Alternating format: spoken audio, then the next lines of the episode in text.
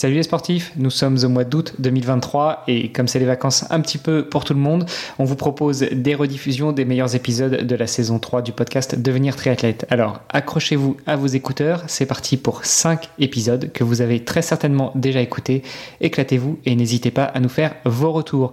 On se retrouve début septembre après de bonnes vacances bien réparatrices que l'on aura espéré bien sportives et on attend avec impatience vos retours. À très bientôt prêt pour un nouvel épisode Alors, juste avant, je vous invite à aller faire un tour sur devenirtriathlète.com slash commande. Vous pourrez retrouver notre livre sous la direction d'Olivier à 7 mains. On s'est mis autour d'une table pour vous proposer le meilleur pour savoir comment devenir triathlète, comment progresser en triathlon et enfin comment performer en triathlon. Je vous donne rendez-vous à la fin de cet épisode pour quelques derniers conseils. Allez, c'est parti pour devenir triathlète. Salut les sportifs, c'est Armano et vous écoutez un nouvel épisode du podcast Devenir triathlète. Comme d'habitude, à mes côtés, je reçois Olivier De Scooter, le fondateur de la marque Oana et le cofondateur de ce podcast. Salut Olivier. Salut Armano. Et bizarrement, aujourd'hui, eh bien, on va parler triathlon. Enfin, je m'emporte, on va pas parler que triathlon, on va recevoir Léon Chevalier. Salut Léon. Salut les gars. Bon alors Léon, comment vas-tu aujourd'hui? Bah écoute, euh, ça va bien. Je suis bien réveillé après une séance de natation et une séance de muscu. Donc euh, tout frais pour le petit podcast. Allez, c'est parti. Bon, comment on dit? On dit euh, Léon Chevalier, on dit euh, DJ Léon, DJ Chuv, comment c'est? Ouais, non, non, Léon Chevalier, c'est très bien. gamer, ouais, ça doit faire très longtemps que j'ai pas touché à une console de jeux vidéo. Parce que par rapport aux écouteurs qu'on vient de te faire mettre sur la tête pour enregistrer le podcast, ça fait quand même très très très gamer. Hein. En tout cas, on a une tradition dans ce podcast, c'est de laisser la parole à notre invité pour qu'il se présente. Donc dis-nous tout, qui est Léon Chevalier? Quel âge as-tu? Que fais-tu dans la vie? Et surtout, raconte-nous tout sur ta première rencontre avec le sport. Oula, alors euh, bon, les trucs dont je suis certain, c'est que je m'appelle Léon Chevalier, j'ai 25 ans et j'habite à Bath en Angleterre. Ouais, je suis triathlète professionnel et je suis aussi étudiant en ça s'appelle Chemical Engineering. C'est le, le, parcours que je fais en Angleterre et je pense que la meilleure traduction c'est génie des procédés chimiques, quelque chose comme ça. Euh, et donc j'aurai mon master euh, en juin 2022 et euh, j'ai l'intention de, de, passer sur un doctorat ensuite euh, fin 2022 sur euh, un projet sur les énergies renouvelables ou quelque chose comme ça, un truc assez intéressant. Et j'ai la chance d'avoir des sponsors qui sont intéressés aussi par ce côté-là. Donc j'espère vraiment pouvoir jouer le le double truc euh, triathlon et ingénierie euh, côté renouvelable, énergétique, euh, tout ça. sinon, ouais, j'ai commencé le sport. Oh, je, je m'en souviens pas. Je j'ai fait, je crois, une dizaine d'années de foot. j'ai dû commencer quand j'avais 3 ou 4 ans. Ah, pas bien, pas bien. Non, je déconne. Mais bon, j'ai abandonné au bout d'un moment quand même. Hein. Ah, ça va. T'es devenu un vrai sportif après. Voilà. Euh, mais bon, euh, faut croire que courir partout sur un terrain de foot euh, à longueur de journée, euh, ça, ça aide pas que pour l'endurance, mais aussi pour pour les appuis. je suis, j'ai la chance d'être assez solide dans le sens où j'ai pas vraiment de, de blessures, et je pense que c'est le fait d'avoir joué sur ces appuis. J'ai fait un an de squash ensuite quand je devais avoir 12 ans, je crois. Donc ces ces appuis un peu dans tous les sens, ça a dû me renforcer un peu les, les ligaments, je pense. Comment je suis venu au triathlon Je pense que ça a commencé avec le, le cross en fait. Je crois en cinquième, j'ai fait le cross du collège. J'ai dû terminer deuxième. Ça devait être la première fois que je faisais un truc, euh, une course en fait à pied. Et euh, ça m'a donné envie de faire de l'athlé. Donc en quatrième, j'ai fait un an d'athlé.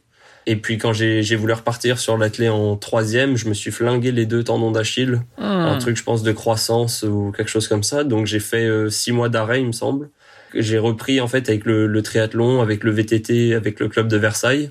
J'habitais du côté de, de, Versailles à cette époque-là. Et voilà, et j'ai j'ai jamais tourné le dos sur le triathlon, je pense, euh, depuis. Mais ça a été une progression complète euh, et, et, progressive depuis. Donc ça devait être en 2011, je pense, quelque chose comme ça.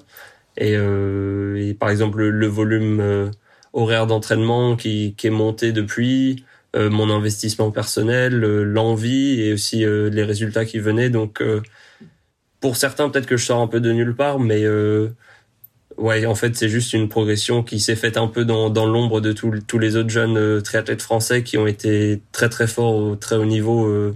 Dès, dès, les catégories minimes, cadets, tout ça. Moi, j'étais dernier au championnat de France. je savais pas du tout ce que je faisais. Euh, donc voilà, une progression peut-être sur le tard. Bon, je, taquinais tout à l'heure sur le foot, mais euh, c'est vrai que j'ai quelques copains qui, euh, qui viennent du foot et qui se sont mis au triathlon sur le tard, encore plus tard que toi. Hein, je dirais plus euh, vers 25, 30 ans, tu vois. Et, c'est vrai qu'ils ont quand même des, appuis solides et puis ils ont une capacité aérobie aussi que on n'a pas forcément parce que bah, à force de courir partout, c'est très explosif l'effort qu'on fait dans le foot le foot, le hand, on avait aussi à ce micro Charlène Clavel, ancienne handballeuse. c'est vrai que c'est c'est pas les mêmes sports, mais ça permet quand même de travailler bien la caisse. Ouais, complet. Et puis euh, c'est bah c'est des sprints. Ensuite tu, tu marches. Euh, ensuite tu sprints, tu marches. Donc euh, tu fais du fractionné. Ouais, du fractionné. Ouais, c'est exactement ça. Ouais. Oh, on va dire plutôt du fartlek parce que c'est pas vraiment structuré. ouais, c'est ça. Ouais, c'est ça. Bon alors tu, tu, nous dis que tu étudies en Angleterre. qu'est-ce qui t'a amené à étudier en Angleterre et qu'est-ce que fait un triathlète professionnel français en Angleterre?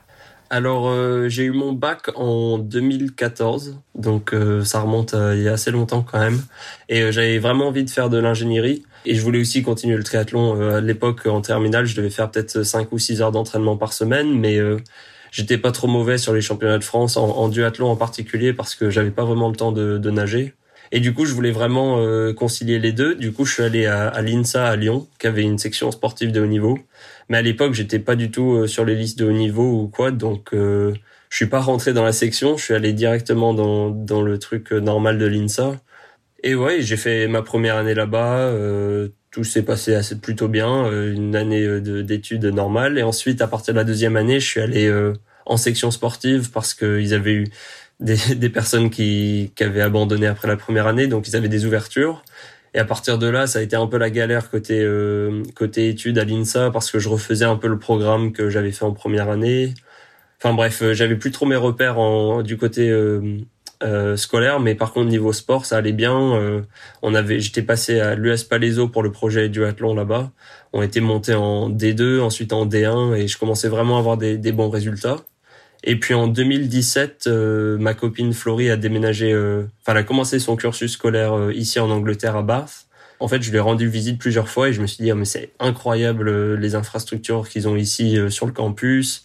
Il y avait un très bon groupe de triathlon avec entre autres Suzy Cheatham qui a été deux fois sixième à Kona, Vicky Holland qui a été médaillée de bronze à, à Rio, qui a été championne du monde ensuite en triathlon sur le circuit, circuit ITU. Donc euh, il y avait vraiment euh, un bon groupe et euh, en fait ça me plaisait beaucoup et j'avais vraiment envie de de changer. Ça ça me manquait en fait l'étranger et du coup en 2018 j'ai plaqué l'INSA et j'ai recommencé mon mon cursus de zéro en Angleterre et et zéro regret depuis. Donc ouais en fait bon la météo est pas toujours clémente mais quand quand il fait beau c'est ouais, c'est extraordinaire comme endroit c'est un de mes endroits préférés pour faire du vélo, par exemple. Bon, après, je passe beaucoup de temps sur le home trainer quand même parce que le contre-la-montre, euh, ouais, il faut le travailler. Et ici, en fait, les routes, c'est des toutes petites routes euh, sinueuses, euh, du goudron qui est qui est pas vraiment du goudron. Il y a c'est un peu mix de terre, tout ça, et ça monte, ça descend dans tous les sens. Et en fait, c'est super super sympa des des vues spectaculaires, des, des gros pétards super raides à vélo. Et donc, en fait, je m'éclate vraiment ouais, et puis en fait, je me sens bien, je me sens à la maison ici, donc euh, donc voilà, je suis installé à Bath et euh, j'espère pour pour assez longtemps. Dans les pays où on a une météo euh, pas top et que on a quelques jours de soleil, en général, effectivement, c'est la folie quoi. Je, je me souviens avoir fait, avoir été à Copenhague suite à un, un, trip, tu vois, à vélo en famille et c'était le mois d'août. Donc le mois d'août, a priori, il faisait plus ou moins chaud, mais enfin chaud, il, il, faisait même pas 20 degrés. Hein, je veux dire, il devait faire 18-19 degrés. Les gens étaient littéralement à poil, enfin en maillot de bain, euh, partout dans les parcs, dans la rue. Enfin, c'était, c'était, pour eux, c'était la folie, quoi. Ici, en mars, euh, il suffit qu'il y ait un bout de soleil qui fasse plus de 10 degrés et tout le monde est en short et en sandales. Hein, donc, euh, ouais, toute occasion est bonne. Ouais, ouais exactement. On, on, on, apprend à relativiser, quoi. c'est clair. Et, et c'est le Belge qui te dit ça, tu vois. C'est pas un mec qui est dans le sud de la France. donc, si déjà pour Olivier, quand il fait 18-19 degrés, c'est, c'est dingue de voir des gens en short, euh, je te raconte pas ce que l'état d'esprit pour un mec qui est dans le sud de la France ou plus bas encore, euh, qui, va aller euh, au-dessus de Lyon, tu vois. Moi, Basse, ça me, ça me ramène au collège. Je sais que j'avais fait un voyage scolaire quand j'avais 12-13 ans et justement on avait été à Basse et je me souviens des, la visite des thermes. C'est une, une ville où il y avait pas mal de flotte quand même pendant longtemps, non? Eh ben euh, ouais, ça, ça me fait rire que tu, tu parles de ça, collège. J'ai l'impression que tout le monde en France est allé à Bath pour un voyage scolaire. Euh, vraiment, euh, je pense que les deux tiers des personnes à qui je dis que je suis à Bath m'ont dit ah ouais j'y suis allé en cinquième, en quatrième, en sixième. euh, ouais c'est c'est une ville qui est super particulière. Euh, je crois qu'il y a 80 000 habitants environ. Donc c'est vraiment une, une, grosse ville quand même et qui est euh, en fait paumée au milieu de la campagne, euh, au creux de il y a peut-être sept collines autour de la ville. Donc et, la, et Bath c'est vraiment au, au, fond du bol. Et c'est une ville qui est, qui, qui est historique. Il y a eu les Romains qui sont passés donc il y a, il y a plus de 2000 ans qui ont euh, construit des thermes. Donc euh, il y a, y a cette, cette influence euh, des Romains et ensuite par la suite, bon, il y a eu quand même Bristol qui est pas loin, donc des familles très riches qui ont qui ont fait leur leur mille et leur sang avec bah, malheureusement la traite négrière, mais ça a fait du coup qu'il y a une richesse énorme dans la ville, euh, des bâtiments qui sont magnifiques, des cathédrales, et c'est vraiment toute la ville entière qui est, qui est un musée à ciel ouvert. Et euh, ouais, on se régale quand même. Bon, ça doit être sympa effectivement pour s'entraîner. C'est marrant, la ville des sept collines, ça, ça rappelle quelque chose quand même. euh. c'est en général la ville des sept collines, c'est Rome. Ah bah, bah, tu sais, je suis allé à Rome il y a il y a quoi, il y a deux ou trois semaines là, et euh, c'est vrai, ouais, ouais, il y a, il y a toutes les, il y a toutes les, euh, les collines, donc peut-être qu'ils se sont sentis à la maison quand ils sont arrivés. Euh, Ouais, il leur manquait juste le soleil. Il manquait juste le soleil, pour ça qu'ils sont repartis. Puis la mer aussi quand même, parce que Et la mer, ouais. Pour situer un petit peu, en gros, bah, c'est près de Bristol. Oui, ouais, ouais. Donc c'est le sud-ouest de l'Angleterre. Euh, ouais. on est à 45 minutes en voiture de de Bristol. Euh, enfin, il y a quoi? Il y a peut-être 25 kilomètres, mais donc c'est le c'est les embouteillages qui font ça. Donc Bristol euh, et ensuite on doit être à deux heures de Londres, mais au même niveau en fait sur la même ligne entre Bristol et Londres, euh, juste euh, à côté de Bristol. Bon alors, tu nous dis que c'est l'endroit idéal pour toi pour t'entraîner. Tu es toujours étudiant. Comment est-ce que on vit en tant qu'étudiant à l'étranger et qu'on s'entraîne sérieusement? Parce qu'on va revenir après sur ton palmarès, mais, mais tu excelles pas uniquement sur des courtes distances. Donc comment est-ce que je fais pour gérer le côté entraînement et ensuite le côté études, c'est ça? Ouais, et puis euh, d'un point de vue financier aussi, tu nous as parlé tout à l'heure de sponsors. Comment est-ce qu'on va à la recherche de sponsors? Comment est-ce que on sollicite des sponsors? Comment est-ce qu'on vit grâce aux sponsors? Est-ce que ça suffit à vivre ou, ou est-ce que euh, tu avais mis de côté ou, ou tu as d'autres moyens? Ah oui, alors du coup, euh, juste pour le côté études, euh, je dois avoir une quinzaine d'heures par semaine de cours et tout le reste c'est du travail perso. Donc c'est vraiment à moi de m'organiser euh, et d'être productif en fait dans les heures euh, que je consacre au, au travail euh, académique.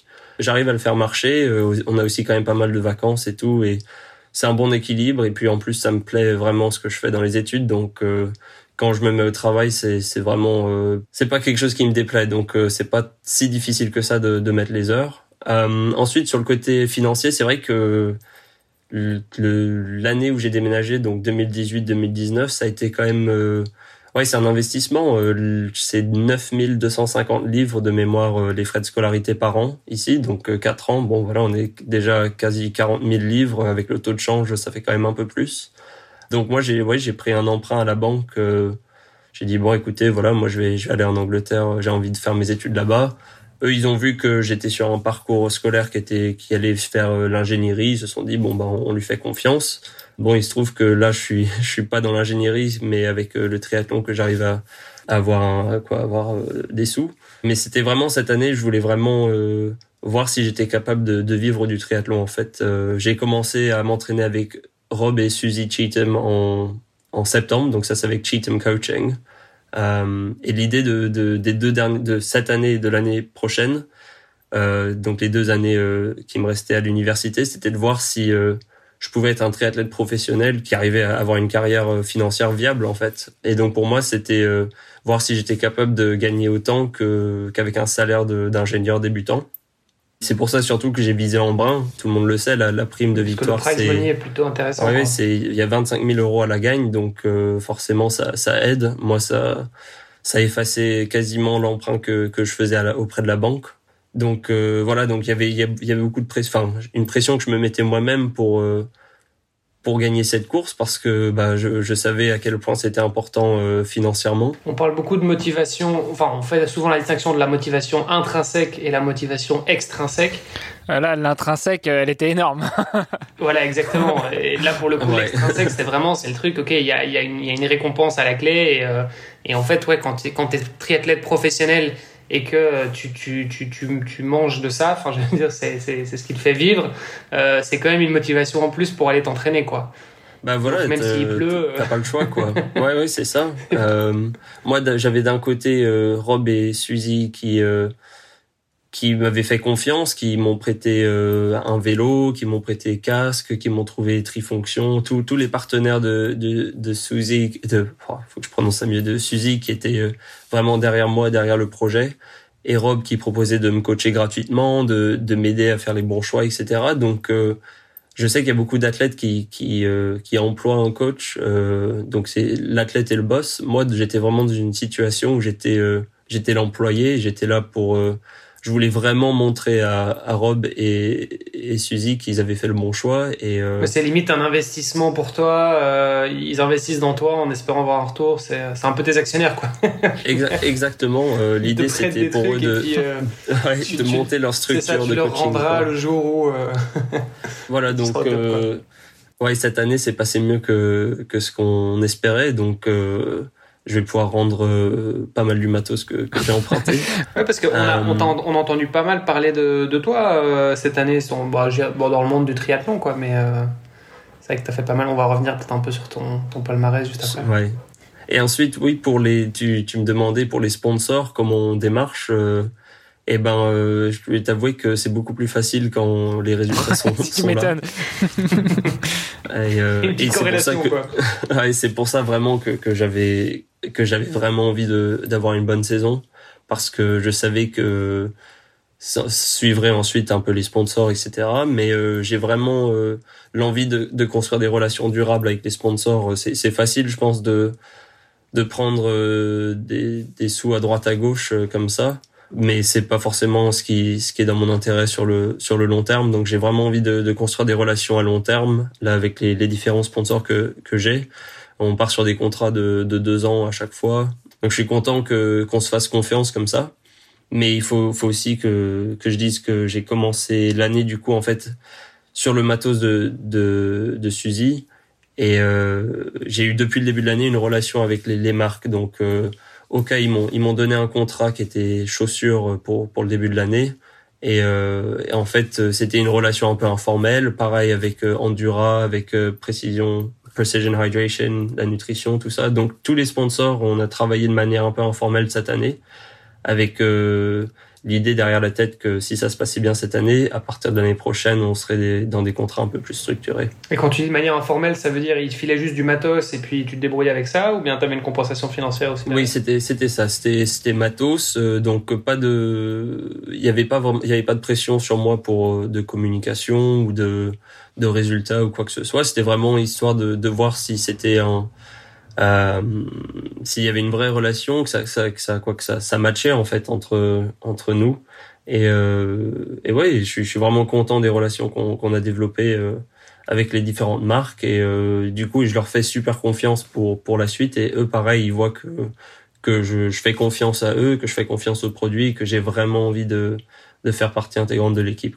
Alors, euh, tu as parlé un petit peu bah, justement de, du fait que c'est plus facile quand on gagne euh, d'avoir des sponsors et de nouer une relation sérieuse et durable.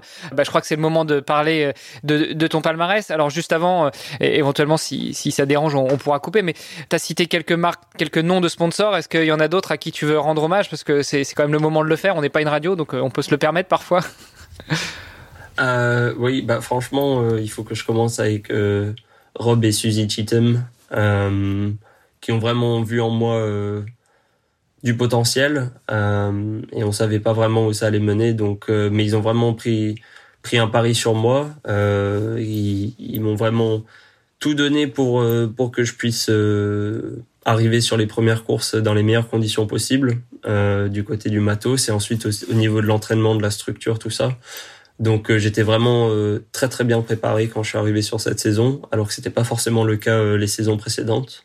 Et ensuite, au cas au niveau chaussures qui qui ont, qui ont fait confiance à Rob et Suzy dans, dans leur jugement, qui ont dit bon allez Léon, on t'accompagne sur cette saison 2021, qui ont été très contents qui, qui s'attendaient pas à ce que, que la saison se déroule comme ça. Moi non plus, je m'y attendais pas. Hein.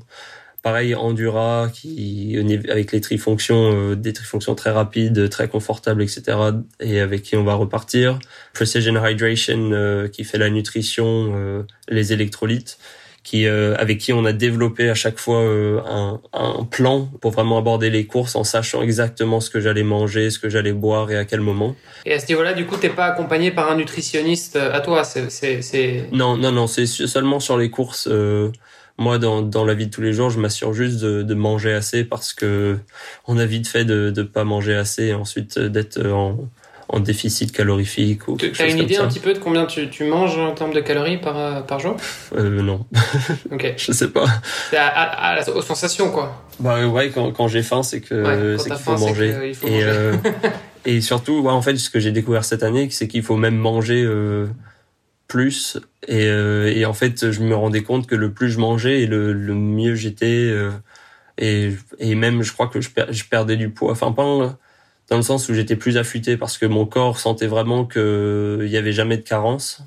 Ça, c'est un sujet que c'est un sujet qu'on aborde souvent avec Greg dans le podcast de Nakan, euh, un autre podcast que je produis, et notamment avec euh, le doc Denis Boucher, c'est que en, fin de compte, créer des créer des carences pour pouvoir maigrir, c'est pas la bonne solution parce que le corps va aller chercher euh, l'énergie là où là où elle est disponible, mais qui est pas forcément le bon endroit où aller chercher. Alors que si tu manges au moins exactement ce que tu consommes, voire même un peu plus, le corps est, beaucoup moins stressé et du coup, euh, tu arrives non seulement à, être euh, performant là où il faut, et puis euh, c'est là que tu commences à, taper dans les graisses et, à maigrir un peu. Voilà, c'était la petite parenthèse. Exactement. Ok, et, donc du coup, pour revenir un peu sur ton, ton, ton régime tous les jours, il faut que tu manges en quantité. En termes de. Enfin, tu, suis d'autres régimes du style je sais pas, les high fat, low carb ou des, des, trucs comme ça, ou le, le, régime scandinave. Voilà, on entend parler de pas, mal de choses. Non, tu, tu fais pas euh, attention. Tu manges sain? Alors ouais, alors ça c'est oui, je pense que c'est le, le, plus gros truc. Je, je fais toujours attention avec euh, à manger varié, euh, avoir les protéines, avoir euh, les vitamines. Je prends des suppléments aussi, euh, vitamine C, vitamine D. On a vu qu'on n'a pas beaucoup de, de, soleil quand même par ici. Euh, je vois pas ce que tu veux dire. Donc je prends, je prends un, multivitamine tous les matins. Voilà, euh, je mange des fruits, je mange des légumes, euh, j'adore ça. Euh, je mange des protéines, que ce soit en, en poudre après après une séance, que ce soit de la viande, du fromage. Je bois beaucoup de lait. Ouais, voilà, je le matin petit déj en général c'est du pain avec du beurre de cacahuète et de la confiture. Ça change du petit déj anglais typique quoi. Ouais, et puis non, non, ça c'est le, le, dimanche, c'est euh, je reviens d'un long run par exemple et euh, et là je fais euh, une grosse pile de pancakes avec du bacon, des, des, saucisses, des baked beans, des œufs, du ketchup, voilà. est-ce que est-ce que le, parce que c'est un, un peu l'image qu'on a, voilà, le petit déjeuner anglais. Est-ce que c'est un truc que, que, que les gens font tous les jours? Ou bien c'est c'est plutôt pour le le ouais, le brunch en famille, entre guillemets, quoi? Ouais, c'est, c'est pas un truc de tous les jours. Euh, c'est vraiment. Euh, après, je sais pas si à une époque ça a été le cas euh, de manger ça tous les jours, mais si tu veux manger un petit déj dehors ou un, prendre le brunch en ville ou quelque chose comme ça, ouais, moi je prends toujours un full English. et là, t'as tout ce qu'il faut. T'as les œufs, t'as les saucisses, t'as les baked beans, t'as les hash browns, les tartines. Euh, voilà. Enfin, Parce que moi je trouve génial. Hein. Enfin, moi j'adore faire des, énormes petits déj comme ça, euh, histoire de bien commencer la journée. Bon, c'est clair que si tu vas t'entraîner juste après, euh, c'est pas la même chose, mais donc voilà, ça se met pas tous les jours.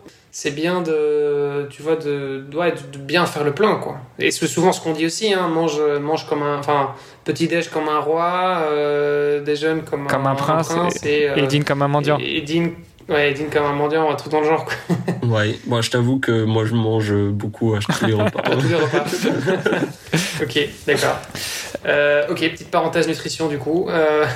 Et du coup, euh, au, niveau du, au niveau de ton palmarès, pour revenir sur ce sujet-là, je pense qu'on aura compris euh, que tu as gagné en brun cette année, euh, mais il n'y avait pas que ça. Ouais, ouais, il n'y avait pas que ça.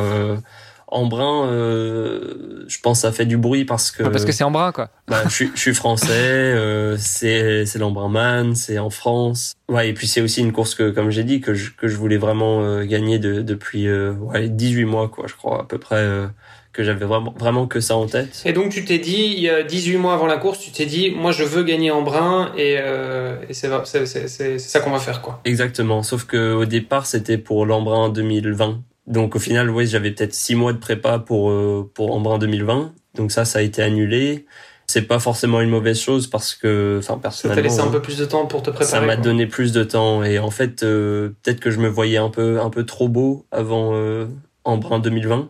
Euh, parce que je me sentais vraiment vraiment chaud mais euh, après avoir fait une année supplémentaire d'entraînement et avoir fait la course etc euh, peut-être que enfin non ce qui c'est sûr c'est que j'étais en bien meilleure forme en 2021 que ce que j'aurais pu faire en, en, 2020 et en plus de ça en enfin là cette année j'avais fait un autre Ironman avant en juillet à Ironman UK donc euh, j'avais déjà un peu l'expérience du, longue distance ok euh, Embrun, c'était donc euh, on parle de l'Embrunman hein, évidemment pour pour euh, ceux qui s'y situeraient pas.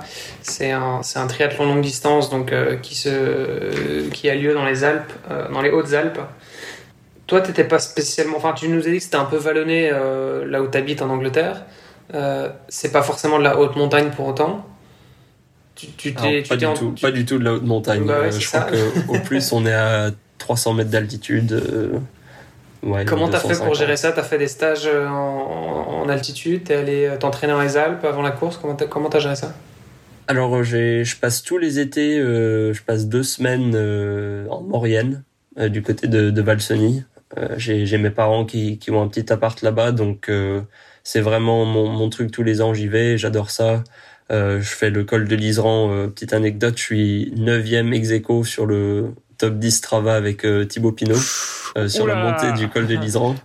Donc euh, ouais, la, la montagne c'est quelque chose que que j'adore. Le, le, vélo c'est vraiment ce que je préfère dans le triathlon et en particulier euh, rouler en montagne.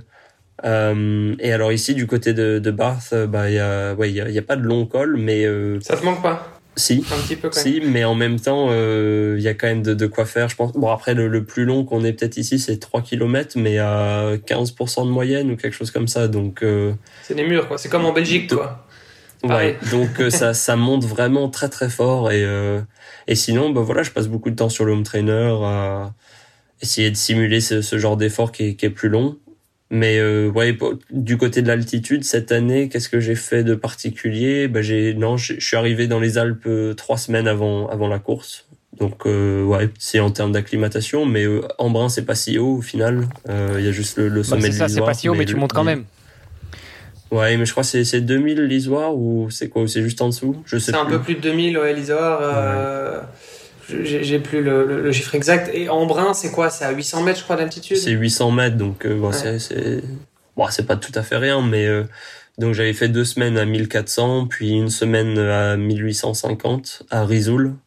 Et ensuite, je suis ouais, descendu ouais. en Brun. Sachant qu'Embrun, c'est vraiment dans la, c'est dans la vallée, hein, Embrun, donc euh, c'est euh, c'est au début du, du, lac de Serponçon, et donc en fait, euh, quand tu pars d'Embrun, bah a priori tu montes euh, d'office, quoi. Enfin, je veux dire, tu, tu même si tu vas vers Briançon, ça monte. Euh, euh, donc en fait, ouais, ça, ça, ça, monte dans tous les cas. C'est finalement ça la difficulté d'Embrun, c'est que déjà c'est jamais plat, c'est que c'est du triathlon de montagne, donc bah t'es quand même un peu en altitude. Et puis euh, ça, c'est on parle que de la partie vélo, mais il y a aussi la partie course à pied. Euh, Embrun, c'est plus du trail que, que de la route quand même. Ouais, euh, non, j'ai trouvé que c'était quand même euh, par rapport à par exemple la course à pied sur l'Alpe d'Huez. Euh, non, enfin Embrun, il y a pas, il y a pas de, il y a pas de piège enfin c'est peut-être c'est des sables blancs quoi. Euh, non des chemins blancs.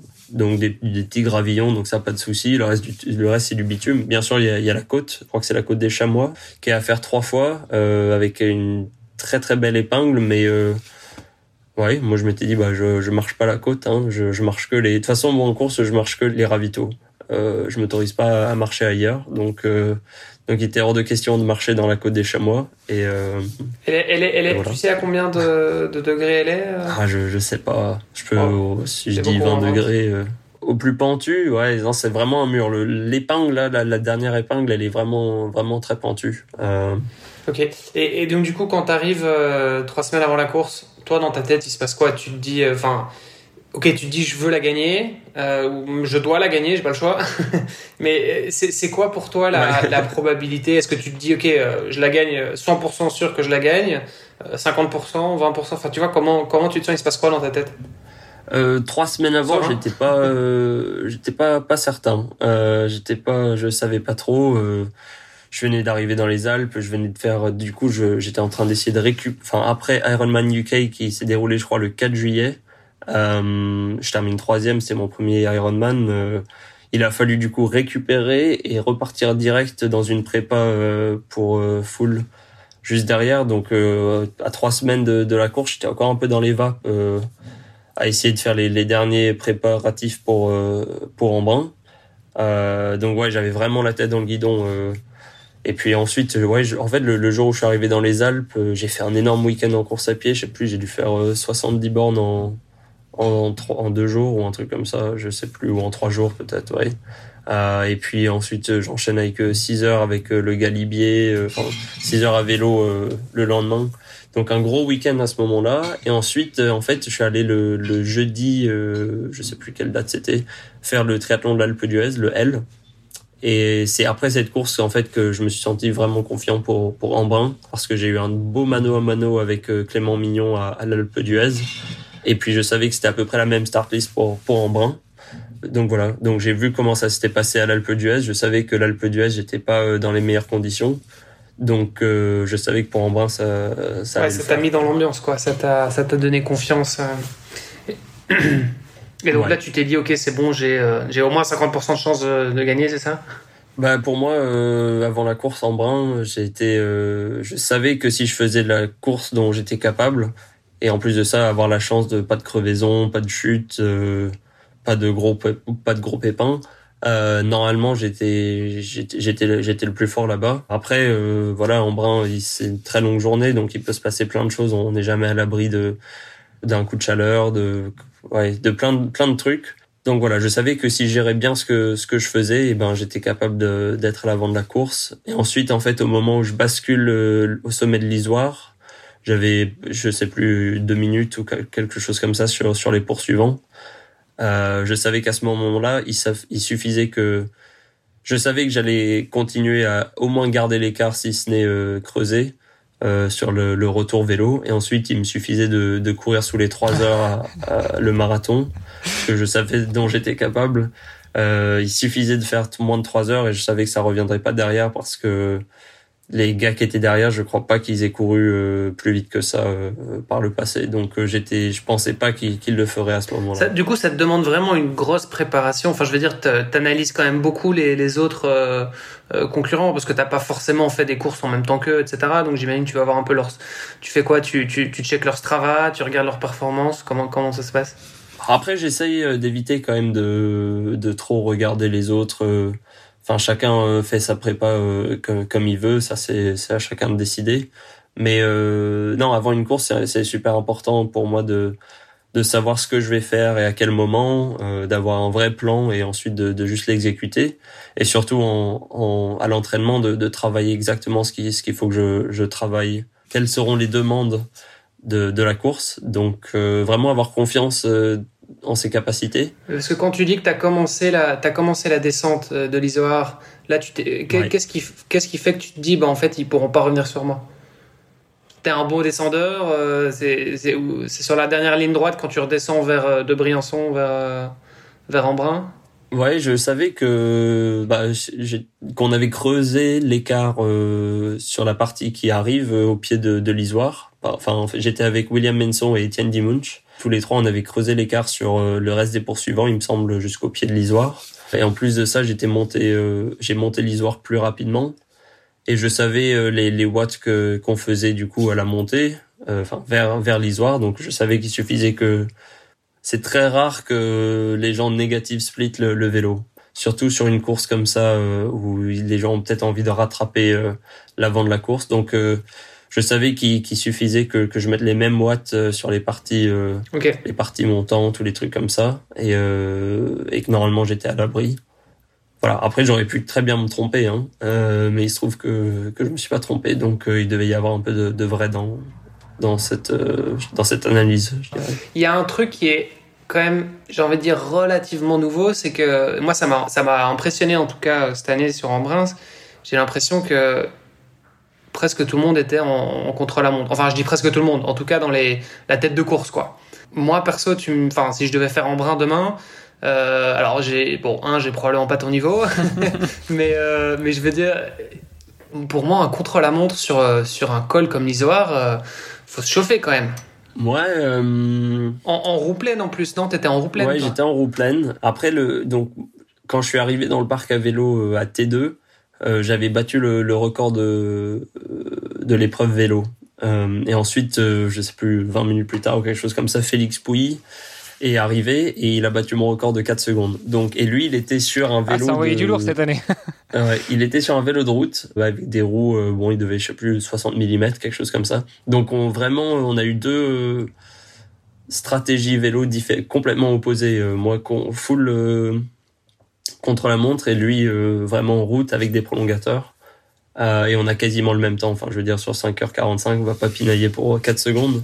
Donc il y a vraiment eu deux stratégies qui ont donné le même temps. Après, euh, Félix, il est ex-pro cycliste, donc euh, je, on n'a pas comparé nos données. Euh, il n'avait pas de capteur de puissance, donc on peut pas comparer là-dessus. Mais euh, sur un parcours comme ça, en fait, je pense qu'il faut juste être euh, sur, il faut être à l'aise. Et moi, mon vélo de contre-la-montre avec la la roue pleine, je je roule avec ici sur les routes qu'on a à Bath et je sais que si ça passe ici ça passe partout. Ouais si tu fais tes petits murs casse-pattes là j'imagine voilà, que les virages euh, à, à l'aveugle tu vois rien du tout. Donc euh, donc voilà j'ai confiance en, en, le matos euh, c'est les roues c'était des aides qui sont vraiment top. La, la roue lenticulaire qui se manie enfin elle se manie vraiment super bien donc euh, j'avais une petite hésitation avec le vent, mais le mardi j'étais allé faire une sortie reco et il avait il y avait pas mal de vent ce jour-là et j'avais pas eu de soucis donc euh, je savais que ça tiendrait. Et puis le, le bah écoute, j'avais fait l'Alpe d'Huez aussi avec. Euh, et ouais, euh, en fait voilà, faut juste avoir confiance et être confortable avec le matos qu'on a et je pense que c'est le meilleur moyen d'aller vite sur ce genre de parcours. Ouais non c'est clair, il faut être à l'aise, mais enfin je veux dire parce que Bon, de 1, t'as la, as la montée, euh, où c'est clair que voilà, t'es quand même, c'est quand même un peu plus lourd. Enfin, tu vois, un CLM euh, par rapport ouais. à un vélo de route.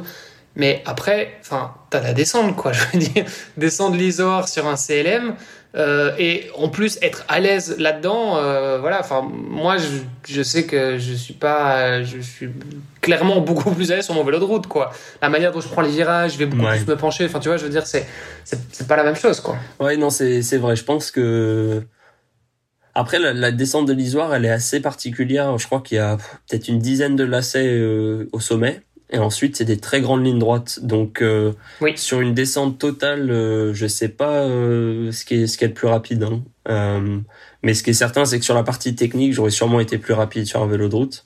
Mais euh, voilà, c'est un parcours qui fait un peu plus de 180 km. donc j'aurais peut-être été un peu plus à l'aise sur le vélo de route sur la montée, mais ensuite il y a plein plein de portions qui sont qui sont rapides, qui sont roulantes. Oui, et t'as tout le retour aussi effectivement. Tout le retour, euh, donc euh, qui est... et je pense que j'aurais perdu bien, plus quoi. de temps à ce moment-là sur le sur le vélo de route. Euh, ok. Ouais. Ouais, c'est intéressant. Après, je pense qu'effectivement, il n'y a pas de, y a pas de choix euh, idéal. Enfin, ça dépendra un peu à chaque fois d'une personne à l'autre, mais. Ouais mais c'est vrai que c'est intéressant. Moi, j'avais fait pendant tout un temps mon record de vitesse euh, à vélo, c'était dans l'Isoar. Bon, dans l'autre sens, du coup, il y avait une grande ligne droite à un moment quand tu descends et que tu repasses par un petit village. Euh, oui, je vois laquelle c'est. Ouais. Voilà, j'étais monté bon, avec un vélo de route normal en mode bikepacking. Je faisais la route des Grandes Alpes à l'époque. J'étais monté à 82 km/h. Euh, ça s'y prête quand même plutôt bien, mais j'étais pas en contre-la-montre. Ouais. Toi, t'as as, regardé un petit peu, t'es monté jusqu'à combien en, en, vitesse max Tu te souviens? Je sais plus si c'était sur Embrun ou sur l'Alpe d'Huez. Quelque chose pareil, 85, 87 km heure euh, sur le contre-la-montre et dans les sur sur les barres. Donc euh, bah oui, ça j'imagine. Ouais. Pour le coup, t'es dans les prolongateurs à cette vitesse-là, mais c'est quand même ouf parce que tu te dis t'es enfin t'as même pas accès à tes freins directs. Ouais. et t'es à cette vitesse là c'est c'est c'est c'est malade quoi. Bah alors ça c'est vraiment un truc que je qui en fait qui me surprend à chaque fois c'est que ici quand je sors le le vélo de contrôle à monte sur les routes autour de Bath et que je suis à 40 50 km heure je me dis oh là, là c'est dangereux parce que je vois pas ce qui ce qui va arriver. Et ensuite en course euh, ah boum t'es à t'es à 80 bon voilà, tu. Ouais, t'as l'adrénaline du moment. Je sais pas aussi, ce qui se passe. T'es vraiment euh, concentré dessus, etc. Mais après, voilà, euh, je passe quand même pas mal quand je suis sur le vélo de route euh, ou sur le vélo de contre-la-montre. Je passe beaucoup de temps à des vitesses quand même assez élevées, donc euh, au bout d'un moment, c'est tout est relatif. Euh, T'as l'impression d'être pépère, euh, de pas aller très vite, et en fait, t'es à 35-40 km heure sans t'en rendre compte. Et en fait, euh, je- tu vois, les, les pilotes de Formule 1, je pense que quand ils sont en voiture de, en voiture Ouais, ils font- normale, Ils font, du, ils font du 220 sur l'autoroute. Pour eux, c'est une bah balade de oui, santé. Quoi, c'est, mais- euh, tout est tout devient assez relatif, donc. euh, donc voilà. Et t'as pas, t'as, t'as pas ce petit- cette petite pensée qui te traverse l'esprit où tu te dis, en fait, une petite pierre, tu vois, sur la route, mal placée ou quoi, à du 85, euh, mes bras dans les prolongateurs, enfin, c'est, c'est, c'est, c'est fini, quoi. Je veux dire, euh, Ouais, je je je sais plus. t'es quand même moins euh, en contrôle de ton truc, quoi, de ton, de ton engin, t'as- enfin, tu vois. Ouais, je euh, je me rappelle euh, très bien quand même à Embrun, il y avait euh, deux motos ouvreuses, il me semble, qui qui étaient euh, Qui levé les cailloux. qui, qui enlevaient pas les cailloux, non, mais qui au moins euh, faisaient en sorte que qu'il n'y ait pas de voiture sur sur le parcours. Et ça, ça a vraiment aidé parce que ouais, sur les, les descentes de col, en général, c'est les virages, on n'est jamais trop trop sûr. Après, on essaye quand même de, de respecter le le code de la route, mais euh, des fois, euh, ouais, La circulation était ouverte. La circulation était ouverte, mais après, je crois que c'était fermé sur certaines portions. Mais euh, ouais, on n'est jamais à l'abri quand même. C'est pas, c'est pas le Tour de France. Et même sur le Tour de France, ils ont des fois des, des incidents euh, Bien avec sûr. des gens.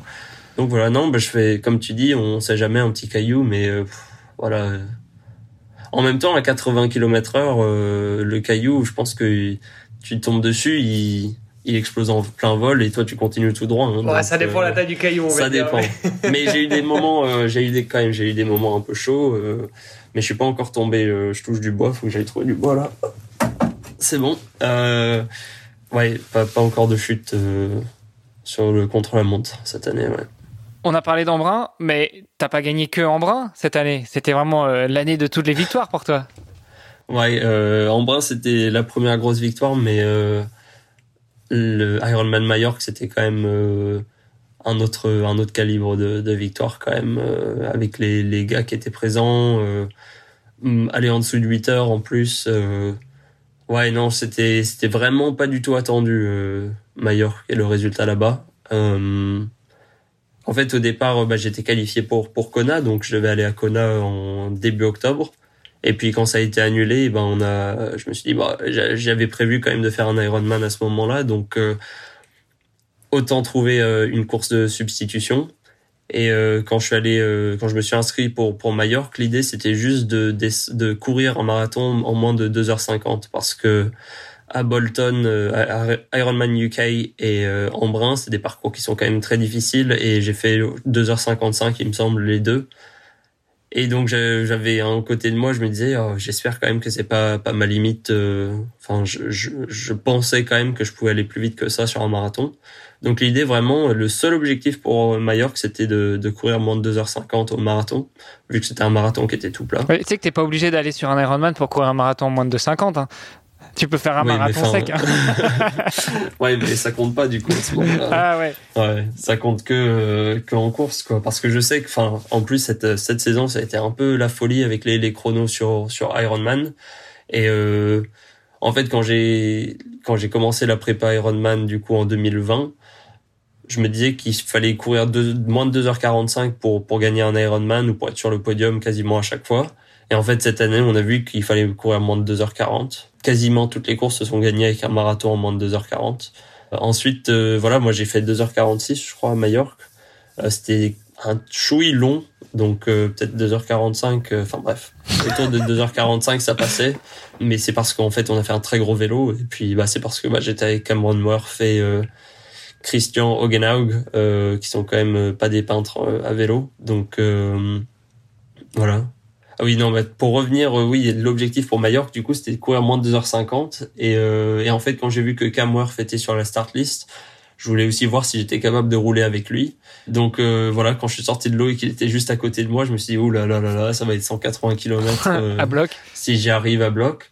Et ouais, du coup, je suis parti euh, avec lui pour voir euh, combien de temps je tiendrais. Et au final, bah, ça a tenu tout du long. Donc, Alors attends, quand, donc, ouais. quand tu dis que tu es parti avec lui, que tu as fait toute la course avec lui, rassure-nous, sur Ironman, c'est no drafting. Donc tu as été, vous avez maintenu les, les 10-12 mètres d'écart.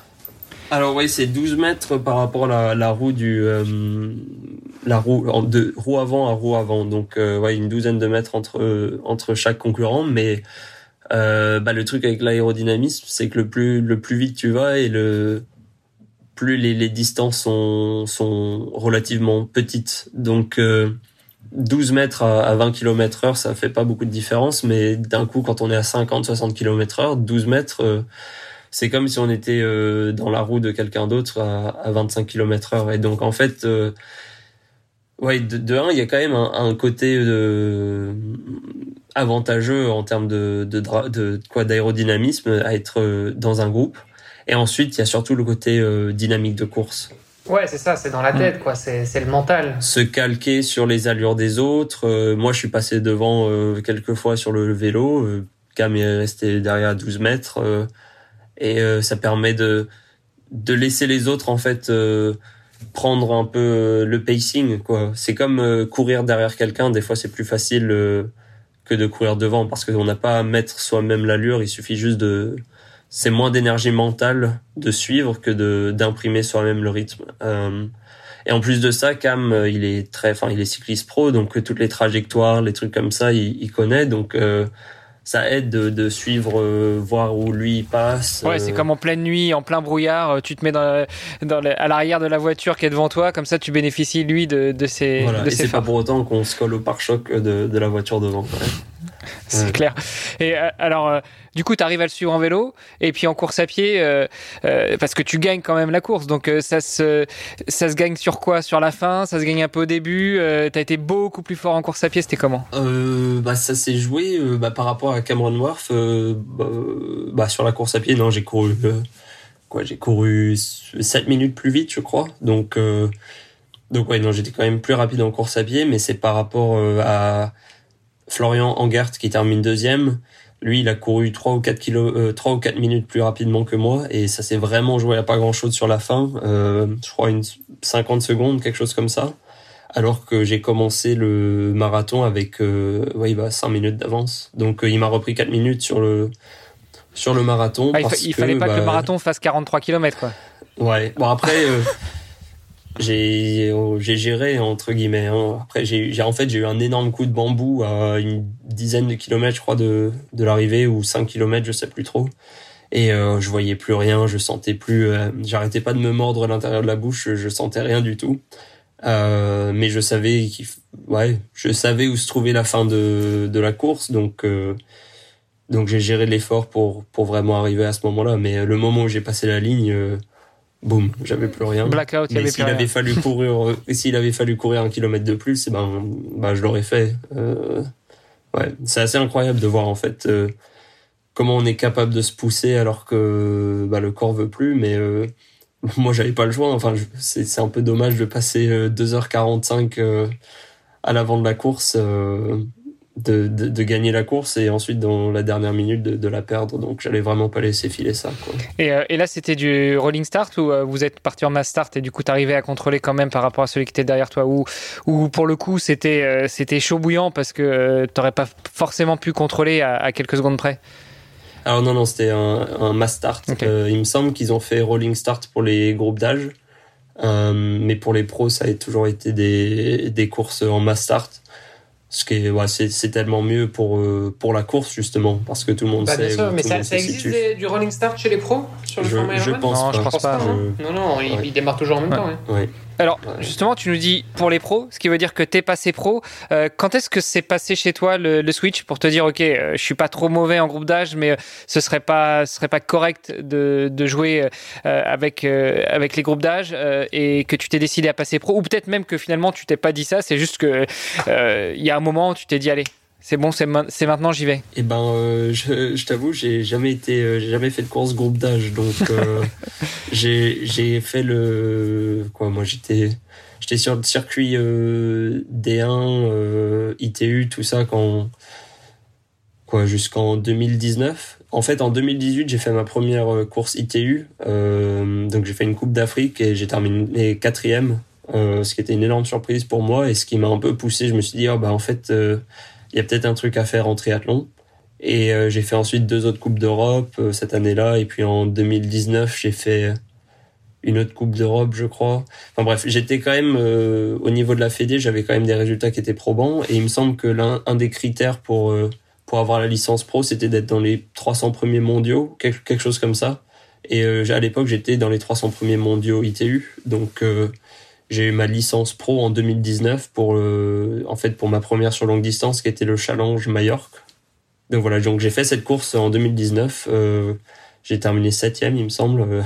tout tout s'est mal passé ce jour-là je suis tombé à vélo, j'étais coincé euh, sur le petit plateau, il y a mes prolongateurs qui se détachaient, enfin bref, que, que tout, tout se passait mal. Et, euh, et voilà, et ensuite il y a eu le Covid, donc, euh, donc j'ai pas pu courir en 2020, mais j'ai toujours été, j'ai toujours eu la licence pro. Euh, donc voilà, je a pas eu de, de, switch. Le switch était plutôt euh, courte distance à longue distance. Ok. Alors, euh, c'est marrant que tu nous parles de licence pro. On en a déjà parlé avec plusieurs invités qu'on a eu sur le podcast. Mais euh, quand tu parles de licence pro, c'est la licence pro Ironman euh, où tu as pris euh, toutes les licences pro parce que tu as dit que ta première course en pro c'était sur le challenge. On est bien d'accord. Challenge et Ironman, c'est un peu deux bêtes noires. Ouais.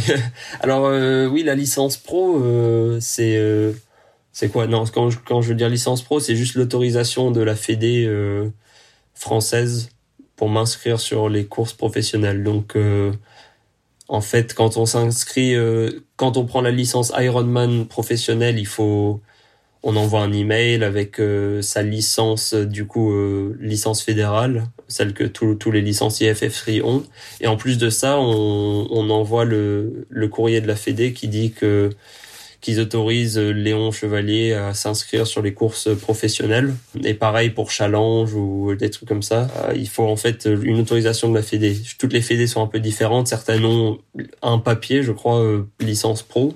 Pour la Fédé française, non, c'est juste un, un, mot de la Fédé. Ok. Et, et c'est quoi qui t'a fait euh, démarrer sur, euh, sur longue distance? Parce que t'as as 25 ans. Euh, c'est quand même encore jeune pour partir sur la longue distance, non? Ouais, c'est vrai que c'est assez jeune, mais au final, euh, on a quand même de plus en plus de, de, jeunes sur le. Ouais, non, il y en a de plus en plus. Je suis d'accord avec toi. On, on, a, on, recevait Sam euh, Laidlow il y, a, y, a, pas si longtemps aussi. pareil sur longue distance. Enfin, il est, il est, il est chaud aussi, quoi. Ouais. Ça doit être un truc avec les triathlètes, c'est franco-anglais, franco-britannique. Euh, pour ouais non je pense que je pense que la c'est cette raison c'est pour moi mais je pense que c'est un peu pareil pour tout le monde qui passe sur longue distance. Mauvais que, nageur. Ouais alors Sam lui il est très très bon nageur donc euh, il a pas cette excuse là mais c'est plutôt euh, voilà trou trouver euh, sa niche. Je pense qu'on a tous envie d'être d'être quoi moi je voulais être athlète professionnel. Moi ça me, que ce soit en triathlon en ski en trampoline je pense que m'en fichais un peu. J'avais vraiment envie d'être athlète pro. Après, il reste euh, le curling. Hein.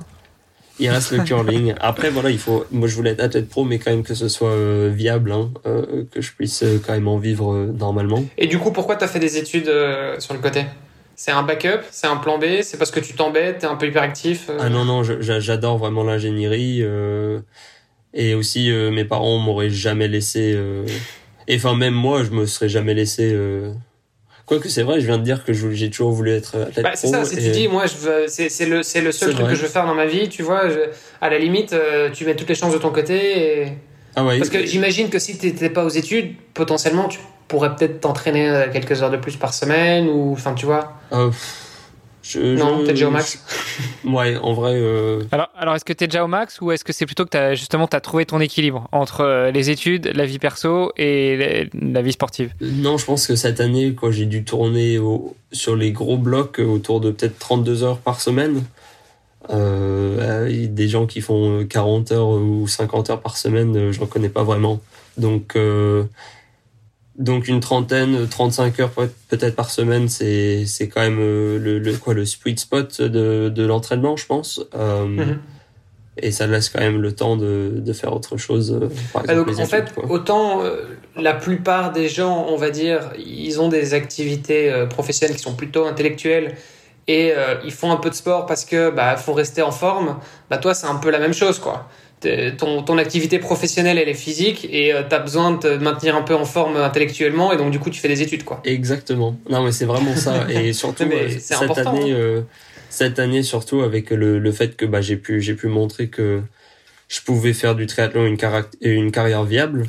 Oui, c'est bah en fait c'est ça un peu le déclic qu'il faut que j'ai pour la saison prochaine, c'est que bah je suis pro et que c'est mon job et euh, et ça c'est un peu dur à réaliser. Mais ouais, mais le l'ingénierie c'est vraiment un truc que que, que j'adore, qui me passionne vraiment. Euh, que voilà, j'ai vraiment envie de continuer et puis voilà, je serai diplômé de mon master en juin, mais j'ai envie de faire un doctorat à partir de de novembre prochain ou octobre prochain parce que justement j'ai envie de, de garder un pied dans l'ingénierie. Je sais aussi qu'une une carrière de triathlète c'est pas c'est pas infini. Si j'ai de la chance, dans 15 ans, je suis encore triathlète ou enfin je prends ma retraite. Mais à partir de ce moment-là, il faut, euh, faut trouver autre chose. Et euh... ouais, c'est ça en fait. T'as encore la, la, période de vie 40-60 euh, où tu seras plus forcément au top de ta forme euh, au niveau athlète professionnel, mais par contre, tu auras peut-être envie de faire d'autres trucs. Ouais, et j'adorerais faire de, de l'ingénierie à ce moment-là un truc dans les énergies renouvelables. Tu iras prendre un stage euh, sur tes, au niveau de tes 40 ans, tu iras en stage euh, en alternance ou quoi, ça sera marrant. Tu feras un stage chez Ironman quand ils se seront rachetés une conscience et qu'ils cherchent quelque chose de plus euh, énergie renouvelable. T'imagines des grosses éoliennes, des grands champs d'éoliennes siglés Ironman ça serait ça me ça me surprendrait pas qu'ils trouvent cette solution tu vois. Le, champ d'éoliennes à Kona. Ouais. Ok non mais c'est effectivement c'est hyper important et enfin moi je, je pense que je je me verrais pas ne faire que l'un ou que l'autre, tu vois, je veux dire, euh, avoir une vie qui est uniquement euh, intellectuelle ou uniquement euh, physique, enfin, tu vois, c'est pour moi un corps sain dans un esprit sain, c'est c'est la base, quoi, tu vois, je veux dire, t'es obligé de, de, stimuler et ton corps et ton esprit en, permanence, quoi. Ouais, c'est vraiment une histoire d'équilibre, hein, et puis aussi de pouvoir, ouais, de pas pouvoir, de pas devoir penser à la même chose tout le temps quand, quand j'ai un, un, dossier à rendre ou un projet à, à faire, euh, bah, je suis stressé sur le projet, mais du, du coup, euh, aller m'entraîner, bah, c'est sympa. Et, pareil, euh, quand je sais qu'il faut que je m'entraîne beaucoup, qu'il y a un objectif qui arrive, et ben, je peux aller juste me perdre un peu dans, dans mes études et penser à ça pendant un bout de temps. Ouais, puis c'est complémentaire, quoi. Ça fait du bien, justement, je trouve, de, de, débrancher. Ça permet de penser à autre chose ou ne pas penser à autre chose, justement, mais euh, de, de, ouais, ouais, il y, y, a une grande complémentarité entre eux. Et, pour revenir justement sur les études, est-ce que euh, dans ton école, ils sont compréhensifs? Est-ce qu'ils comprennent cette, cette double vie, ce double projet? Est-ce que tu es soutenu là-dessus ou est-ce que en fait, tu es un étudiant euh, comme tous les autres et puis démerde-toi? Alors ouais, je suis un peu un étudiant comme euh, tous les autres. Euh, j'ai pas de, j'ai un statut, euh, je crois qu'ils appellent ça euh, dual career, donc juste double carrière. Euh, je crois que ça permet d'avoir un peu plus facilement des, des extensions de, de deadline ou alors des des des quoi des excuses d'absence, mais c'est c'est très quoi c'est les études ici en Angleterre, c'est vraiment à chacun de, de prendre en main ses propres études. Donc euh, tu viens au cours ou tu viens pas au cours, c'est ton problème. Au final, euh, c'est toi qui payes 10 000 balles l'année pour, pour apprendre quelque chose. Si t'as pas envie de venir apprendre, bah c'est ton problème. Donc, euh, donc voilà, ça responsabilise pas mal les élèves. Euh, ensuite, sur le campus, il y a quand même énormément d'athlètes. Euh, c'est le centre national d'entraînement pour la natation. Je crois qu'il y a eu une dizaine de médailles olympiques cet été des, des, des gars qui s'entraînent, euh, des gars et des filles qui s'entraînent dans les lignes d'eau à côté de moi. Donc euh, il y a quand même un sacré niveau dans tout plein de sports différents sur le sur le campus. Euh, et la plupart des athlètes sont aussi élèves. Donc c'est vraiment, je suis vraiment plutôt la, la norme plutôt que l'exception. Hein. voilà. Après il y a plein d'études, plein d'étudiants normaux qui qui ont des jobs, euh, qui ont voilà, chacun a sa vie. Euh, moi, il se trouve juste que mon job euh, à côté, bah c'est c'est le triathlon, voilà. Et je vois vraiment ça comme ça quand quand c'est difficile d'aller à l'entraînement ou des trucs comme ça, je me dis que bah j'ai la chance au moins que ce soit un truc que je trouve cool comme le triathlon. Mais quand j'ai pas envie de m'entraîner, je me dis que bah y a plein de gens qui n'ont pas envie d'aller au boulot à, 9h le matin, donc donc voilà, moi je suis. c'est pareil, ouais, c'est ça, c'est ton boulot et donc tu vois les choses un peu différemment. Quoi. Et culturellement, c'est aussi. Euh, enfin, c'est différent. Je trouve que le système anglo-saxon, justement, euh, promeut beaucoup plus euh, le sport qu'en France ou en Belgique, par exemple. c'est quelque chose qu'ils intègrent plus aussi dans la dans le, dans le cursus scolaire. Euh, enfin, je sais qu'aux États-Unis, je crois que c'est un peu les champions euh, pour ça. Euh, mais bon, même, tu, je sais pas, tu vas en Allemagne par exemple, c'est aussi déjà à l'école, tu vas en secondaire, il y, a, y, a, déjà des, des, des, cours de sport qui sont prévus toutes, toutes les après-midi. Enfin, ça fait vraiment partie du, du cursus scolaire, quoi. Alors, je dirais que oui, mais non aussi. C'est vraiment. c'est quoi cette réponse? Oui et non. Euh, ça dépend en fait vraiment des, des gens et j'ai l'impression que c'est à chacun de... Si on fait le, le choix de faire du sport, alors euh, il y a vraiment plein de choses qui sont là en place pour, pour aider.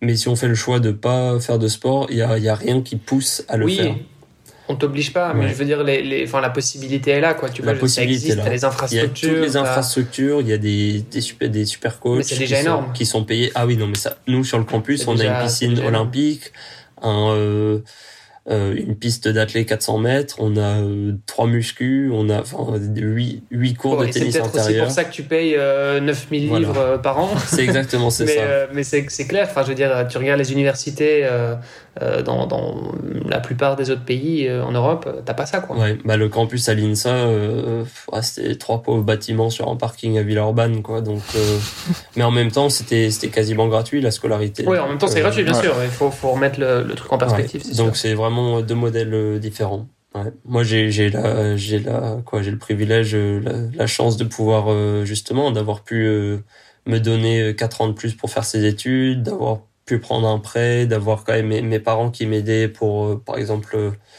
le loyer tous les mois. mais voilà, moi je, je suis arrivé aussi à un âge où c'était vraiment important pour moi de de me démerder tout seul et j'avais vraiment envie que ce soit en triathlon et je suis content cette année d'avoir pu montrer que ouais c'était viable en fait comme carrière. Alors pour revenir sur sur ta semaine de triathlon, tu nous as dit que parfois, quand tu des gros blocs, tu montes à 32, 33 heures par semaine. Euh, tu, peux nous faire un petit, euh, continuer à nous faire rêver et, nous parler d'une semaine type d'entraînement. Là, tu nous as dit juste avant d'enregistrer le podcast, ce matin, tu as déjà fait une grosse séance de natation et puis une grosse séance de muscu. Euh, J'imagine qu'entre temps, tu as ouvert deux bouquins et, rendu trois dossiers. Mais, euh, mais sinon, une, une semaine type pour toi, ça ressemble à quoi? Euh, ouais, je vais faire plutôt deux semaines type parce que je pense vraiment pour moi qu'il y, a deux semaines type qui sont assez différentes. Il y a la semaine euh, en hiver et il y a la semaine euh, en été. Et la semaine en hiver, ça va être euh, entre 15 et 25 heures d'entraînement. Là, je suis en phase de reprise, donc c'est vraiment, c'est juste en dessous de 20 heures d'entraînement par semaine. Et chaque jour, c'est entre deux et trois séances. Alors je nage cinq fois par semaine avec on, le, le, groupe sur le campus. Euh, chaque séance c'est 1h30 et c'est à 8h tous les matins. Donc euh, voilà de en gros entre 8h et 10h je suis euh, je suis à la piscine. deux fois du lundi au vendredi. Du lundi au vendredi. Voilà. Ensuite okay. deux fois par semaine j'ai muscu. une heure de, de, muscu où on travaille ce qui ce qu'il faut travailler pour être sûr que que j'ai pas de blessure et que je puisse ensuite aussi euh, avoir plus de force, plus d'explosivité, etc. Enfin bref, moi je fais confiance au coach de me dire ce qu'il faut que je fasse. Voilà, après j'ai des séances de vélo et des séances de course à pied. Donc une journée type, ce serait par exemple aujourd'hui, voilà, natation le matin, suivi par muscu et ensuite cet après-midi j'ai une séance sur le home trainer. Euh, voilà et puis peut-être que demain euh, je, je sais pas trop j'ai pas regardé ce que ce que j'ai à faire demain mais ce sera peut-être natation et puis euh, une course à pied un peu plus longue. Donc voilà deux à trois séances. Et euh, et j'essaye avec le, le, les études de voilà moi j'ai une séance cet après-midi de de sport donc ça me donne quelques heures pour pour faire des cours. En plus tout est en ligne en ce moment avec le Covid. Donc je peux vraiment faire pendant les heures que qui m'arrangent. euh, voilà. Et puis pour une semaine en été, en général, bah voilà, j'ai pas de cours, euh, donc euh, ça aide un peu. Généralement, je suis dans les Alpes, euh, donc voilà, une petite séance de natation, peut-être une heure, une heure vingt si si je peux. Et puis une grosse sortie à vélo que que j'adore. Je vais aller me faire trois quatre cols, un truc comme ça, donc partir 6 heures à vélo et puis euh, un petit jogging de, de 30 ou 40 minutes quand quand je rentre. Euh, voilà. Et puis ouais, ce sera plutôt autour de 30 entre 30 et 35 heures. Euh, et j'ai pas fait de muscu cet été, euh, pas une seule fois, euh, juste parce que bah il y avait pas de salle de muscu et puis c'est difficile. Enfin, c'est plus dur d'y aller quand il n'y a pas de pas de coach, pas de groupe, pas de pas de salle. Donc, Ouais, parce que genre, enfin, la muscu, c'est vrai que t'as as, souvent pas d'objectif. Enfin, tu vois, je veux dire, tu, tu, vas nager, bon bah ok, tu sais que tu dois faire euh, X euh, euh, milliers de mètres, tu vas courir, tu sais que tu vas faire, tu vas les compter en kilomètres. Enfin, tu vois, je veux dire, as, en général, tu as des objectifs plus ou moins clairs dans ta tête. La muscu, c'est vrai que, alors sauf si ton coach a bien pris la peine de, te dire, voilà, les exercices que tu dois faire avec le nombre de, répétitions et tout ça, c'est vrai qu'il y a un côté un peu difficile. Quoi. Quand t'as pas d'objectif, tu mesures pas, c'est difficile de se motiver. Quoi. Ouais, la, la muscu, c'est vraiment, je le fais juste. Euh, après, moi, je suis très fort à, à réussir à me motiver pour faire des choses si je sais que qu'elles ont quoi le potentiel de m'aider euh, à faire quelque chose de mieux euh, que ce soit manger quelque chose euh, m'entraîner faire une séance que que j'aime pas du tout un truc comme ça. Je suis très bon à voir en fait le, les résultats plutôt que la tâche qui qui est à faire. Donc la muscu je sais que c'est important pour pour pas se blesser et pour être bien équilibré bien bien fort. Donc donc voilà, moi j'arrive à faire abstraction du fait que c'est pas forcément ce que ce que j'apprécie le plus, mais euh, que c'est vraiment important pour euh, pour moi en tant que qu'athlète. Ça t'arrive de rater des entraînements, des jours où tu te dis non aujourd'hui euh, c'est mort, je suis fatigué, non jamais.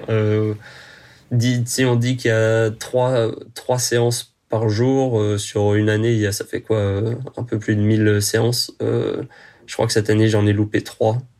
Et c'est parce que une, c'était euh, un petit jogging de 20 minutes en veille de course. J'avais une petite douleur au, genou, donc euh, on a fait bon allez, on n'y va pas. Et puis les deux autres, je sais pas, peut-être j'étais malade ou un truc comme ça. Mais je loupe jamais des séances. Je fais toujours toute la séance euh, comme il faut.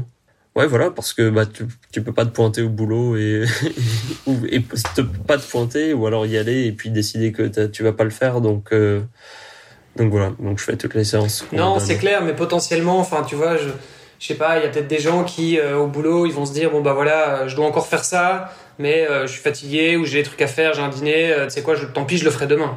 Ouais, bah le problème avec l'entraînement, c'est que bah il y a de l'entraînement demain aussi, donc. Ouais, ouais, mais dans le boulot aussi, je veux dire, le mec qui, tu vois, qui, qui termine pas son dossier ou quoi et qui se dit je le fais demain, a priori le lendemain il a aussi du boulot, donc. Ouais en soi, on pourrait, on pourrait le comparer, mais c'est quand même impressionnant de voir, euh, enfin, de se dire, voilà, sur, sur 1000 entraînements euh, sur, sur ton année, euh, t'en as loupé que 3, c'est quand, même, quand même pas mal. Quoi. Après, mon coach m'écoute beaucoup, enfin, on communique beaucoup quand même avec, avec Rob. Ouais, s'il y a des semaines où t'es un peu plus fatigué ou quoi, il va adapter, j'imagine. Voilà, donc euh, la semaine avant Embrun, j'étais j'étais malade, euh, j'ai chopé j'ai chopé un coup de froid en fait les, euh, dans les Alpes à monter l'école, à transpirer et ensuite il faisait assez frais quand même cet été donc le journal le journal le journal sous maillot. ouais. Et du coup, j'ai chopé j'ai chopé un petit coup de froid et puis aussi quand tu coupes avant une course en général ton corps il il décompense. Oh là là, ouais, j'ai tiens, bah là je m'entraîne plus donc et en fait tu tombes souvent malade. Donc, euh, donc cette semaine-là, bah, enfin voilà, je, lui en ai parlé. lui, il adapte ensuite euh, les séances que j'ai à faire dans la semaine qui viennent. Et euh, donc voilà, j'ai loupé trois entraînements sur les. Enfin, j'ai dit trois, c'est peut-être deux. Hein, deux entraînements sur les séances qu'il m'a données.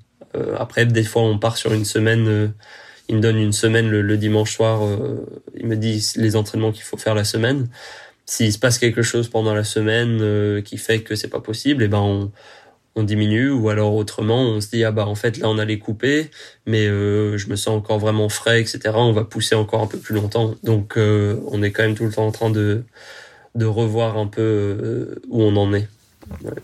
Ok. Et pour la suite parce que tu nous as dit t'espères durer le plus longtemps possible en tant que triathlète pro. Tu continues tes études, donc euh, tu veux t'orienter vers un doctorat. Mais, euh, mais et après, parce que quand tu nous dis que par exemple tu nages tous les jours de 8 à 10, euh, on est bien d'accord que si tu as un job, ça va être compliqué d'aller tous les jours nager de 8 à 10. Ouais, non, quand, quand j'ai un job. Ah, mais là, ton job, c'est être triathlète pour les 15 prochaines années, là. voilà, là, je suis. Voilà. Donc c'est ça. Euh, après un doctorat, ça dure euh, trois ans ou quatre ans, ça dépend un peu. Puis c'est pas non plus, euh, c'est possible de faire deux doctorats si on veut. Hein. Donc on verra. Moi, j'ai vraiment envie de garder un pied dans l'ingénierie. et puis en vrai, le truc idéal pour moi, c'est d'être athlète et ingénieur pour un sponsor. Et là, j'ai l'impression, on n'est qu'au début de nos relations avec mes différents sponsors, mais j'ai l'impression que c'est peut-être le genre de truc qui sera possible d'ici quelques années. Donc. Euh, Attends, et tu verrais ça avec quel type de, de, de sponsor? Parce que là, toi, tu es quand même plutôt spécialisé dans la chimie. Alors, c'est le génie des procédés chimiques. C'est un peu. en fait, c'est un peu tout. Ouais, de, de, de l'alimentation jusqu'à la fabrication des produits, tu interviens sur toute la chaîne. Quoi. Voilà, c'est ça. En fait, on est tous les tout type de, de produit, à un moment, a été supervisé ou un, un, un ingénieur de, de, ma formation sera intervenu, euh, que ce soit pour euh, faire le design de, de, de, la, de la machine ou alors décider le, la quantité de produits qui va rentrer, euh, quels sont les types de, de, réactions à faire, etc. Donc euh, c'est pas de la chimie, c'est plutôt ouais, le génie de, de toutes les choses ouais, je, je, sais pas trop comment expliquer en, français. C'est ça le problème quand on fait tout en anglais, c'est que on n'est pas bilingue avec euh, le quoi avec les, les trucs anglais justement ou de l'ingénieur. Euh, donc euh, donc voilà, je sais pas trop. Ok. Bah écoute, si, si tu as l'occasion de euh, d'écouter un peu de podcast, euh, tu peux euh, regarder nos anciens épisodes avec notamment Édouard Boulanger, qui lui aussi est, est ingénieur et qui, alors il n'est pas triathlète pro, hein, mais il est il est le copilote de Stéphane Peter Hansel, donc il est aussi sportif pro et donc ça, ça, pourra peut-être te donner des idées pour pour voir comment il gère ça. Super. Et bah, ici on souhaite euh, continuer à discuter avec toi, échanger avec toi, avoir plus d'infos sur ta formation, euh, venir te rendre visite sur le campus euh, ou envoyer nos gosses pour qu'ils se rendent compte que c'est possible d'avoir une double vie et que à Bath, bah, c'est super sympa. Comment est-ce qu'on peut te contacter? Je pense le mieux c'est Instagram. Ouais, j'essaye vraiment de, répondre à, tout le monde qui m'envoie un message sur Instagram ça sera pas forcément euh, le, le, même jour que, que je l'ai reçu, mais j'essaie de répondre aux commentaires et aux messages. Euh, voilà, j'ai 3000 followers sur Instagram, je suis pas non plus euh, complètement débordé. Ou alors sinon, j'ai créé une page Facebook parce que je sais que je sais que il y a certaines personnes qui sont pas non plus sur Instagram, mais qui sont plutôt sur Facebook. Donc euh, voilà, Facebook, je crois que je m'appelle Léon Chevalier. j'ai une page voilà, et pareil, Instagram, ça doit être Léon Chevalier. Et sinon, LinkedIn, euh, si, euh, si quelqu'un est, je sais pas, dans le monde de l'ingénierie ou même pas, et que ils veulent voir un peu ce que je fais plutôt du côté euh, académique. revient, je, je, reviens rapidement sur ton Instagram. tu as quand même un look particulier en course à pied. Non, mais c'est-à-dire. Ça veut dire quoi ça Chaque fois qu'on voit des photos de, de Léon sur un triathlon, tu as tes petites lunettes rondes avec ta casquette de hipster, c'est quand même, enfin, c'est quand même un truc unique. Je veux dire, euh, je pourrais voir une photo parmi tant d'autres. Euh, c'est toi, c'est ton style, tu vois. T'as as quand même un, style qui est particulier. C'est ça, ça vient d'où ça? Eh ben, écoute, j'ai une tête qui est toute petite.